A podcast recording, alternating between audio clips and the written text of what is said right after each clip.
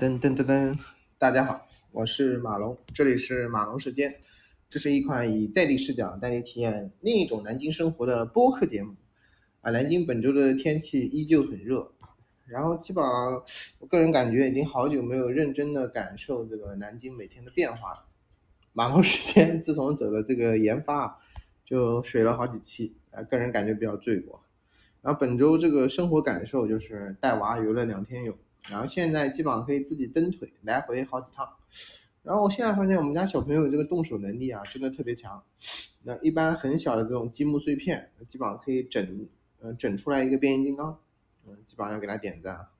然后很多关于南京生活的事情，我感觉还是要去带娃去体验的。这个本身这个体验就非常有趣。然后最近啊，昨天看了一个视频，我感觉这个生活之美，人性之美。啊，好久没有被感动了，头疼。所以说，啊啊，上一期吧，上一期我们说了这个云服务的这个现象级产品 Salesforce，包括它的发展过程、产品矩阵以及就业机会，然后包括现在和阿里云的合作。然后产研故事基本上我准备再做两期，就准备回归到这个马龙时间这个播客的一个初心了。然后我们大概要还是要聊聊这个大朋友的小故事，鲜活的南京小故事。好了，本期我们就聊一聊这个微软的这个 Power 平台。然后纳德拉，纳德拉就是微软现在的这个 CEO，他领导了这个云基础设施和服务业务的转型，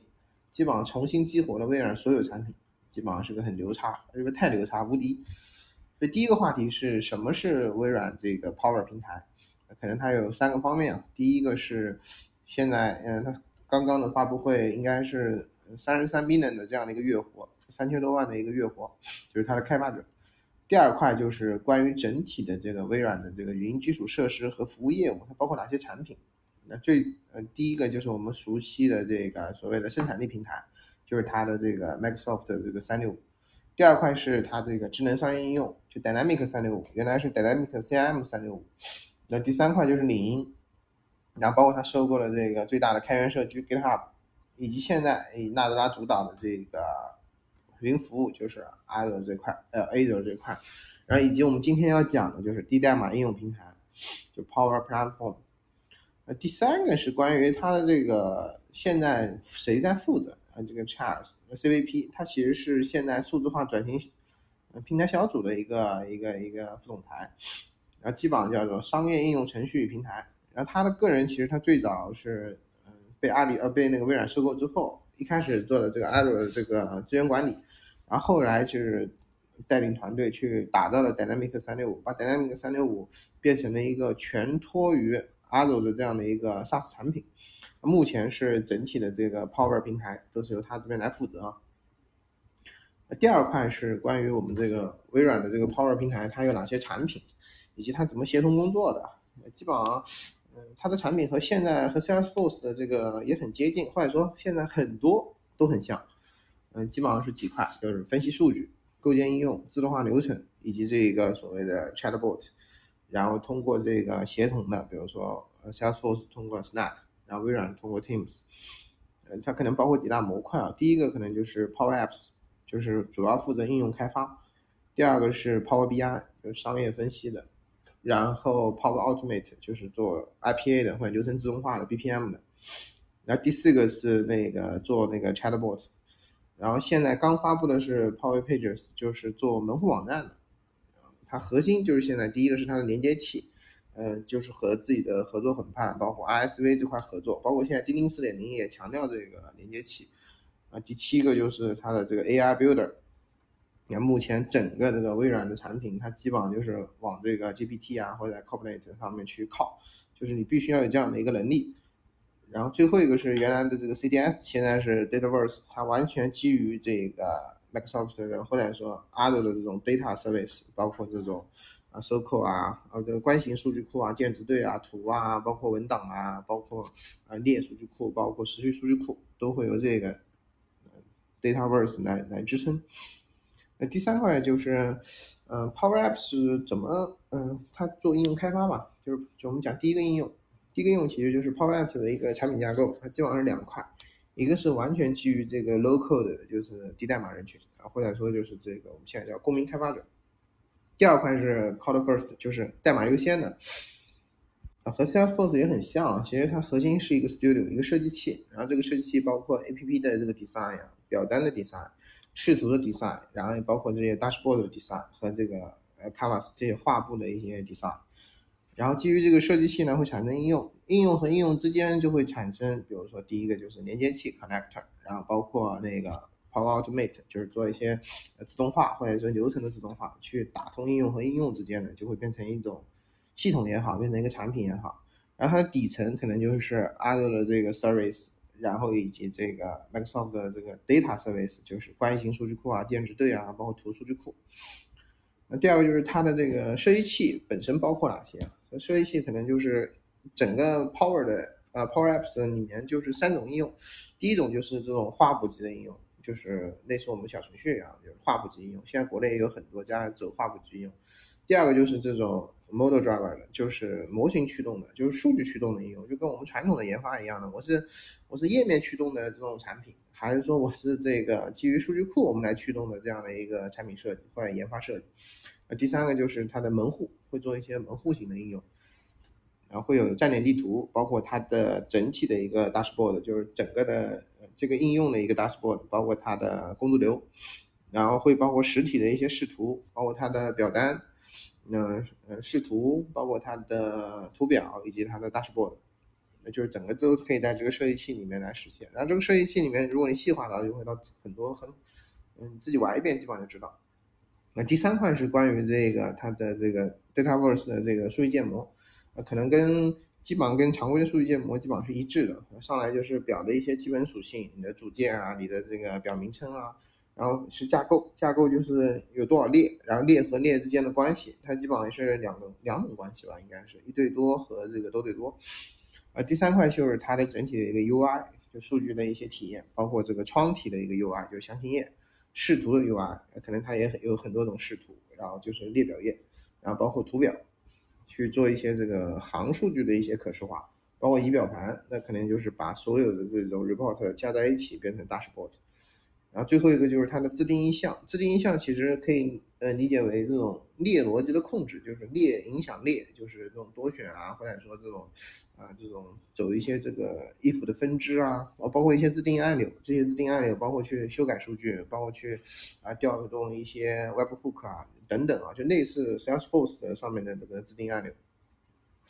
嗯，然后现在怎么去设计这个 Power Apps？它其实是有一套应用设计开发规范的，然后基本上在它认证里面属于 PR 四百这样的一个认证，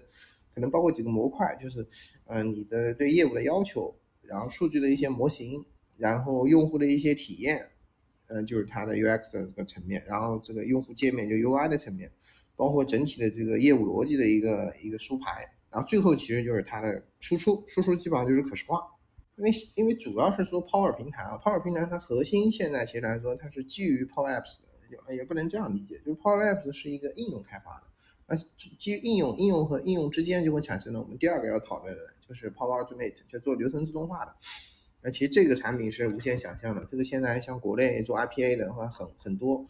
然后这里面重点讲一下它的这一种所谓的流程的这种流类型，它基本上是有三大类，五小类。比如云端的，就是完全托管在线上，有自动化的流，包括一些实时的流和一些 schedule 的这种计划流。然后桌面流就基本上它有 desktop 的这种桌面应用，基本上就是 RPA。现在国内用的比较多的应该是引刀，引刀基本上现在在电商这个领域就是基本上很降本增效。啊，最后一个就是大家很能理解的流，就业务流程流，就是审批啊、流转啊、授权啊、会签啊，就是这种传统的这种业务流程。然后基于流，它肯定就会产生 trigger，啊会产生 action，就是比如说我基于这个流去改数据也好，去发通知也好，会有很多 action。啊，这些就跟常规的这种呃 IPA 的工具很像。啊，第五个其实也是嗯它的一个怎么说呢？它第五个就是 Power BI 的，就是整国内做这块的产品就很多了，应该国内应该是数翻吧。然后 Power BI 那就很好理解了，它其实但我个人。最大的感受就是这种，他其实当时他的发布会时候很强调一个理念，就是怎么样去就 Power BI 的它的价值实际上是承担这个打造企业数据文化的这样一个重大责任。我不知道啊，各位小伙伴，你们的这个企业文化或者企业对数据的这种重视程度啊，其实我现在个人有两个感受。第一个就是基于这种数据啊，我们去产生整体的一个各部门之间的一个业务协同。比如说我基于整个数据，我会和财务、和业务、和销售、和产品、和这个研发会产生一个业务协同。第二个就是所有人可以感受到这个数据的一个趋势，无论是同比、环比，一些关键指标、一些 KPI，嗯，就是就慢慢的这个企业就会有一种很很关注企业数据文化的这个这样一种这这一种文化，这是相当于是一种新的企业文化。它的产品基本上就是三块。第一个就是它的桌面程序，就是 Power BI 的这个 desktop，就是你可以直接下载的，相当于装一个桌面应用。第二个就是 SaaS 这个服务，啊，第三块就是它的这个移动嘛，就是 iOS 和安卓基本上都可以用。嗯，它的路线图基本上是四块，第一种是这种个人的这种自助式分析，那第二块是这个啊适合企业的。这种 BI 的这种统一平台，第三块其实它可能更多的是想基于 a d o 的这种数据，呃，去做一些大数据的分析。然后目前实际上是想做面向 BI 的这种普通人工智能。然后里面它可能有两个核心工具啊，第一个工具就是它的这个 ETL 工具，呃，那个 Power Query 就是编辑器。然后这个很多平台现在也有，就是合并啊、最佳表、的聚合表，然后包括数据的分组，包括做透视，包括做一些自定义字段，或者做一些计算字段。那第二块就是它的那个 pivot 这个建模与分析的，相当于它会有这个 DAX 的这样的功能，其实它就是建立这种表和表之间的这个关系啊。这个如果大家玩过这种 BI 软件的话啊，基本上这些都会玩。啊，第六个话题其实就是基于呃基于比如说我们基于 Automate 去自动化流程，然后基于 BI 去做商业分析，然后它现在可能就是。嗯，chatbot，特别是基于 AI 的这个 chatbot，现在抢占的很多。啊，这里面其实就比较简单，因为我实际没有去配置过，基本上和国内主流的基本上很很像，基本上是基于 topic 去订阅的。比如我定一个主题，然后可能是什么样的实体，然后他们用什么样的行为，然后这个我们发布在什么样的里面，比如我我这个这个这个这个所谓聊天机器人，我是发布在这个 Slack，我还是发布到这个 Teams，或者说我发布到微信。就基本上是这样的一个流程啊。第七个，其实，哎呀，这期其实就前三个讲的也有点碎啊，因为大概就是让大家了解一下这个 Power 平台它现在的一个产品能力。第七个其实就是 AI Build，主要是商业应用智能化。那这里面呢，可能就会涉及到一些模型了，然后包括一些产品，比如说文档的、文本的、结构化数据的和图像的。那很多呃，基本上和 Salesforce 的 Trailhead 差不多。就是微软那个，它基本上也有它的一套这个自定学习路径啊，然后它可能也包括几个层面，嗯，可能但是它是有一个这个，其实跟 Salesforce 差不多，也是一个发展路径，嗯，它的学习方式其实也包括跟 Salesforce 一致的三种，第一种是合集，第二种是做一些学习路径，其实是类似呃 Salesforce 里面的这个 Trails 或者是 Mixed Trails，啊，第三个是模块，会做一些模块的学习。啊，这里面说一下它的这个认证考试啊，这个整个 Power 平台认证考试可能有七大类啊，PR 九百是做这个基础知识的，然后是这个 PR 一百是应用开发者，就是我可以去配置出来一个应用啊，PR 两百就是一些功能顾问了，就是怎么样去用这个产品啊，PR 三百主要是针对这个 Power BI 的去做数据分析的，PR 四百其实是嗯去呃 Power 平台的这样的一个开发，然后 PR 五百是 RPA 的开发人员。然后 PR 六百实际上是它的整体的一个 solution 的一个架构师，或者是一个专家级别的一个架构师。那这期，呃，因为现在这个做这个产研的这个动力啊越来越弱，所以这期也稍微水一下。那最后说一下，其实微软整体的这个 Power 平台，我个人感受它实际上是转型成功，包罗万象啊，包括现在 AI Builder 连接器 GPT，嗯，Copilot，然后 Dataverse 等。目前会有两个比较大的一个 conference，第一个是 Power Platform Conference，应该是十月三号到十月五号，然后这次他们很多 sessions 基本上是聚集，就聚集在这个通过这个 AI 去打造这个商业智能应用。啊，第二块就是微软比较大的那个 Microsoft Ignite，呃，然后基本上是十一月十四号，然后基本上纳德呢，它这次的主题可能就是呃 Microsoft 的这个 Love Open AI 怎么样。然后，其实是随着这个 ChatGPT 的出圈啊，面目前所有人，包括短视频也好，都在这个贩卖这个人工智能或者说 AIGC 的这样的一种课程。我觉得这个普惠人工智能越来越近。然后整体个人感觉就是 Power 这个呃微软 Power 平台，它让人人创建这个智能商业应用啊变得更简单更有趣。所以我准备下一期准备聊一聊这个，可能在国内还不太火，就是公民开发者，就是在这个普惠科技下，就普通人如何打造有趣的商业应用程序。然后大家下期见。